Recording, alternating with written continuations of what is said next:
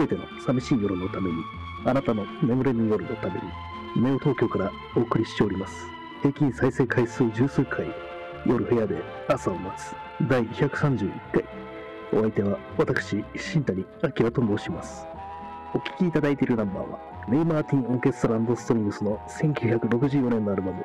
ダンシング・アフターダイフから、I Could Have Danced All Night でした。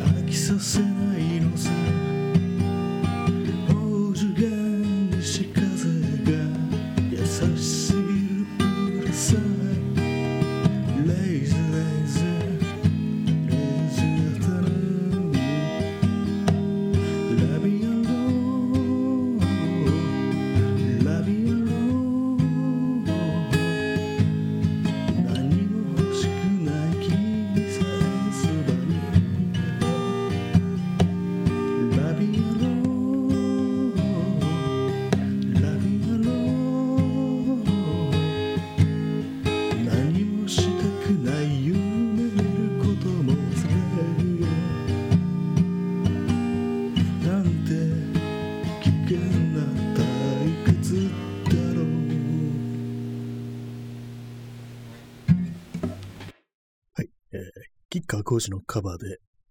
ラビアンローズでした。えー、またね、急に始まりましたけれども、えー、第131回、時刻がただいま22時15分です。もっとね、早い時間から始めることもできるんですけども、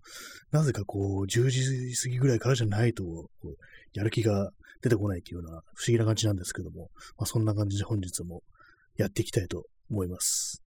よくあの、YouTuber とかがなんか、何々していきたいと思いますっていうふうによく言いますけども、あれなんでだろうと思ったんですけども、いざね、こういうふうに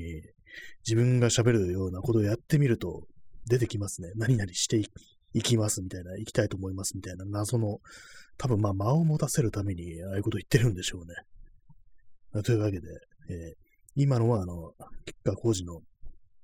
カバーで、えーラビアンローズ、バラ色の人生という意味なんですけども、皆様の人生はバラ色でしょうか？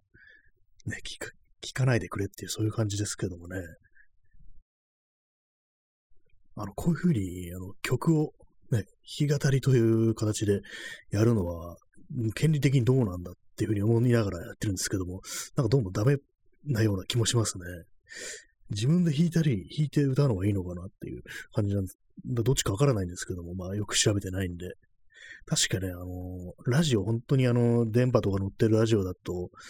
歌詞はなしで鼻歌なら OK っていうようなことを、その昔聞いたことがありますね。何かのラジオ番組でそういうことを言ってるのを、鼻歌なら OK だから、歌わないで鼻歌にしてっていうね、そういうようなことを言ってるラジオ番組があったような気がするんですけども、どうなんですかね、ポッドキャスト、ポッドキャストも同じでしょうね。となると、ね、こう歌じゃなくて、今度は鼻歌から始まるみたいなね、そういうような感じにした方がいいのかななんていうふうに思ってるんですけども、まあ、そんなわけで、とりあえず今日もね、これちょっと録音してしまったんで、ままず放流してしまいましたけれども、いかがでしたでしょうか？いかがでしたでしょうかと言われましてもっていう感じですよね。あれなんですよね、あの、吉川浩司の初期の、初期というか最初のね、アルバムが結構いいんですよね。この、たし、多分この、ラミンアローズ入っ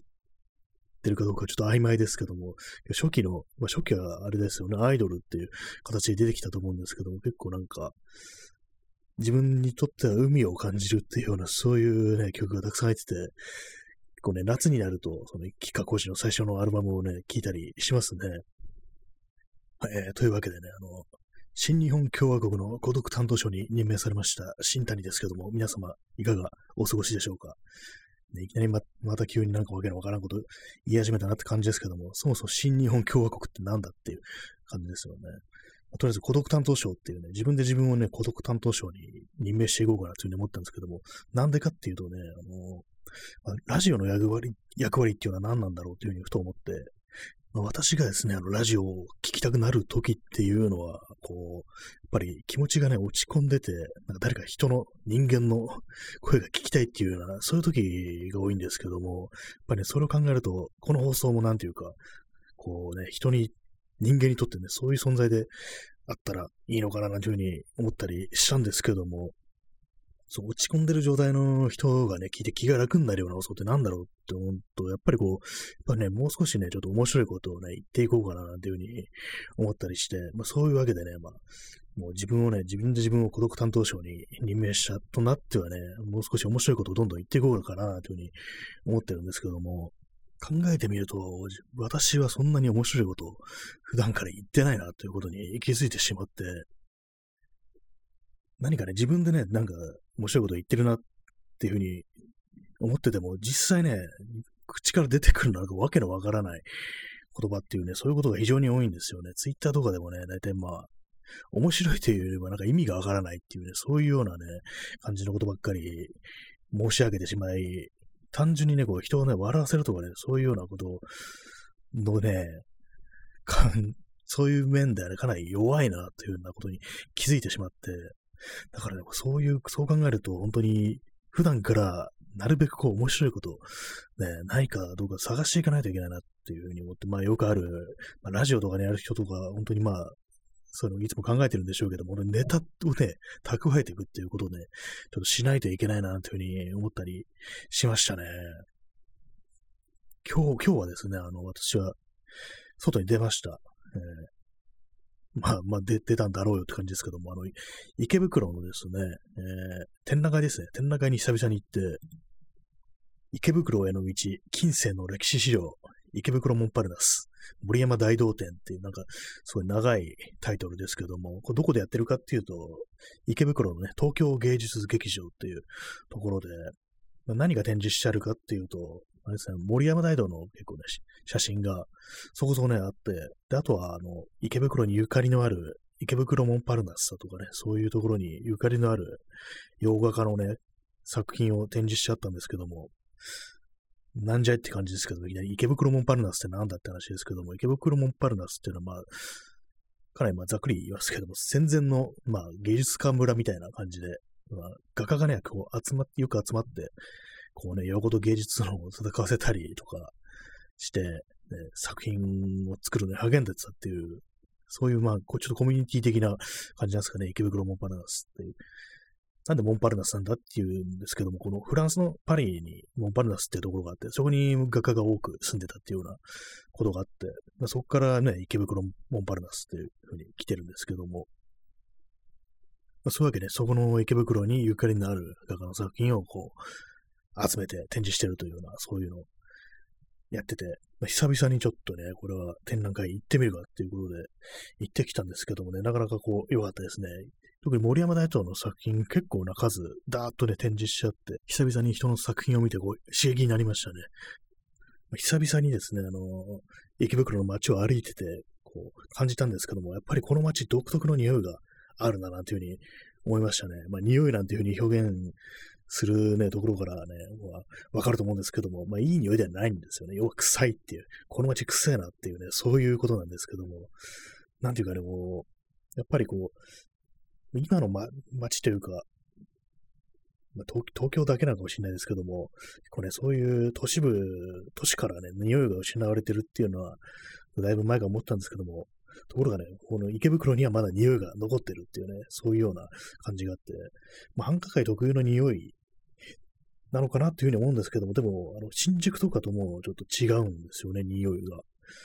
新宿もね、まあ、まあまあ臭いんですけども、その臭さの質が違うっていうか、なんかね、池袋の方はね、こう久々にこう、こんな匂い嗅いだなって感じで少しね、懐かしいような、そういう気分になって、ちょっとしたね、今日は小旅行みたいなね、感覚になりましたね。ちょっと不思議な感じですけども。ね、池袋なんてね、すぐいつでも行けるようなところなんですけども、不思議な、なんか、ちょっとね、教習みたいなものを少しだけ感じましたね。いろいろね、久々にこう行ってみると結構開発されてるとこもあるなって感じで、前来た時とだいぶ景色変わったなみたいなところもあったりして、ちょっとね、歩くと場所によってはなんだかこう地方都市っていうか、そんな風にも見えたりして、で、なおかつね、そのさっき言ったみたいな匂いがあるってことでね、ちょっと不思議な感じがしたんですよね。今まで、かね、簡単に来れるようなところだと思ったけれども、なんていうかこう、久々に来てみると、ちょっとね、旅情を感じるみたいな、そういうところがありましたね。でまあ、街の様子ですけども、まあ、私、あのね、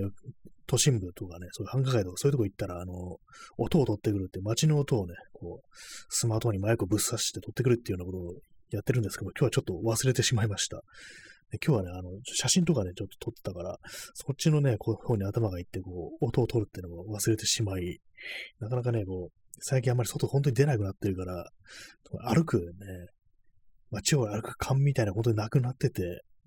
ちょっと前はですね、あの、ひょっとしたらこれは濃厚接触者になったかみたいな、そういうことがあったりして、まあ、結局なってなかったんですけども、大丈夫だったんですけども、それがあってね、ますますちょっと外に出ないというようなことになってたんでね、今日久々にご繁華街に行って、まあ行かない方がいいのかもしれないですけども、まあ一応ね、そういう人のたくさんいることは、ところは下げたりして、まあね、その、展覧会のやってるとことかね、そんなには人いないんで、大丈夫だろうと思って行ったんですけども、なんかすごい言い訳じみた感じになっちゃってますね。まあそういう感じでね、久々に街に出たというような、そういう話でございましたけども、皆様いかがお過ごしでしょうか？あとですね、あの、話がね、ものすごい前後してるんですけども、まあ、冒頭にね、あのね、あの、キカコジのラビアンローズのカバーをやったということで、やった、カバーをやったなんて、そういうレベルのもんでもないですけども、まあ、今まであの全然こう、まあ、ギターとかは弾いたりするけども、歌とかはね、全然歌ってなかったんですけども、ちょっと勇気を出してというか、まあ、このね、放送で、ちょっと、ね、ネタ的な感じで流してみるかっていうね、そういうまあ言い訳じみたものがあるから、ちょっとね、トライすることができたんですけども、実際やってみると、なんていうかこう、いろいろ、その、ちょっとね、ちょっとした壁ですけども、ハードルを超えると、なんかいろいろやれることがあるのかな、みたいな。まあ、それは別にあの、普通にね、ただ、ただ自分の声を出してみるっていう、それだけの話なんですけども、今までなんかちょっと恥ずかしくてやってなかったようなことをちょっとやってみると、ちょっと、まあ、遊びにも幅が広がるっていうような、そういうようなことを少し感じましたね。あの、まあ、まあ、おふざけの形でもなんなんていうか、自分で歌って録音してみるってなんかちょっとしたね、こう、チャレンジというか、なんか面白さみたいなのがあるなっていう。逆にこうね、自分、全然自分がね、やれやらなそうなね、曲とかね、歌をね、歌ってみるみたいなことやったら面白いのかななんていうふうに思ったりしたんですけども、でもよく考えると、まあこのね、やっぱりこのポッドキャストで流すの、おそらく多分ちょ、ちょっと問題ありみたいなね、感じなんじゃないかなと思うんですよね。でもあの YouTube とかだと、あれですよね、普通にあれはカバーとかやってる人いて、あそこ確かなんか、特例的な感じでいいってことになってたような気がするんですけども、このポッドキャスト多分違うんじゃないかなっていうふうに思ってて、まあそうするとなんか難しいですよね。ってことはあれかっていうね、YouTube で、ついに、って感じになりそうですね。いや、ね、やんないと思いますけども。結構ですね、あのよく、まあ、最近あんま言われないですけども、よく YouTube で、ね、自分が聴きたい曲検索してたら、カバー動画ができて鬱陶しいみたいな、ね、そういうのをよく言われてましたけれども、私ぐらいになると、もう逆にそういう方向にね、そういうカバーとかね、もう皆、世間の皆様、一般の 皆様がね、やってる曲をね、あえて聴きに行くみたいな感じでね、普通に、あ、うまいな、みたいなね、感じで聴いたりしてることあるんですよね。まあそういうわけで結構ね、そういう、まあ、人の、素人のね、アマチュアのカバーみたいなのをね、聞いたりするんですけども、今までで、ね、一番ね、こう、ショッキング、ショッキングというかね、そう来たかと思ったようなカバー動画、カバー、カバーとも言えないんですけども、そういうのがあって、あの、柳ジョージの曲を検索してて、で、まあ、その再生し、クリックしたら、普通にあの、あれなんですよね、カーステからその曲が流れてくるんですよ。あ、その流し方かっていうね、まあたまにありますよね、なんか。自分スピーカーとか、あとはレコードとか回ってるとこを映しながらその曲がかかるみたいな、あ、そう来たかみたいな感じで思ったんですけども、それで、そのイントロが終わって、さあ歌だっっていうところで、その動画撮ってる人がいきなり歌い始めるんですよ。その、夕暮れの港に止めてある車の中で、その柳ジョージ別にそのカラオケ音源音源とかじゃなくて、普通に CD の音源がそのまま歌入りのやつがかかって、その上に、その、ね、撮ってるね、なんかどっかのおっさんの声がかぶさってくるっていうね、そう来たかと思って、あれは面白かったですね。あの、あのカバー、カバーというかね、あの、ね、ちょっとね、ちょっと今日疲れた感じですごい面白かったんですよね、あれは。まだあるのかななんかそのシチュエーションがいいんですよね。その夕暮れの 防波堤みたいなところに止めてある車の中で突然おっさんが歌い出すっていう、かなりのすごいフェイントをかけられた感じで、衝撃的でしたね。あれをね、あれを体験するとね、そんなね、その動画タイトルとかに、ちゃんと書いてないとか、カバーとか書いてないとかね、そんなこと全然気にならなくなってきますね。別に、もうどうでもいいわって感じになってくる ところありますね。まあそういう自分の聞いたね、最強のカバー音源っていうのはそれでしたね。ぜひ皆さんもちょっとやってみてほしいですね。まさかの、あんたが歌うんかいっていうね、そういう感じですごい面白かったんですよね、それは。ちょっとね、探し、探して見つかったらちょっと、ね、概要欄の方貼っておきますんでね。よかったら見てください。ね、というわけで、本日、なんか、ちょっと面白い話ないかなと思ってね、話し始めたんですけども、なかなかないなと思ったら、最後の最後に、あ、そうだ、あの、柳ジョージのカバン音源の話あった、みたいな感じで思い出して、まあ、その話ができたんでよかったです。ねまあ、このご時世、本当に暗くなっちゃいますからね、普通に喋ってるだけだと、深刻な話ばっかりになってしまうんでね、せめてこの放送はね、こう皆様のね、気持ちを少しでも軽くするために面白いこと言っていきたいな、なんていうふうに、ちょっと今日ね、ふと思ったりしたんでね、まあ、そういうわけで、まあ、これからもよろしくお願いいたします。というわけでね、本日、えー、1月31日、1月最後ですね。1月最後の放送になりましたけども、普通に明日からもあるのでよろしくお願いします。来月の18日でも半年になるんですよね、この放送は。行かれてんなって感じですけどもね。まだ、とりあえず、まあ、まだ続けるつもりでいますので、よろしくですっていう、ね、そういう感じで、本日はご清聴ありがとうございました。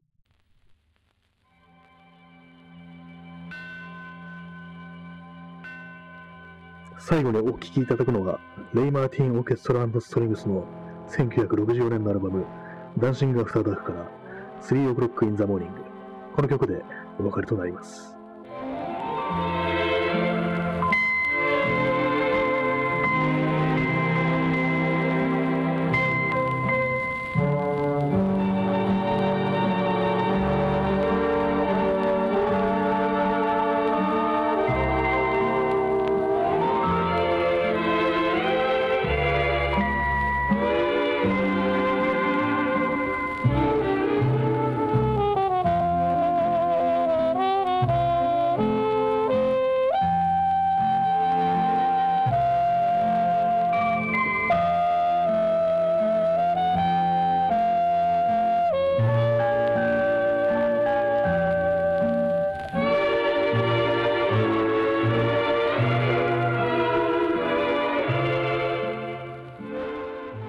それでは本日1月31日日曜日の放送をすべて終了いたします。どちら様も日の本戸締まりご用心してお休みくださいませ。どうか皆様にとって明日という日が良い一日でありますように。2021年のネオ東京から本放送をお送りいたしました。それでは、さようなら。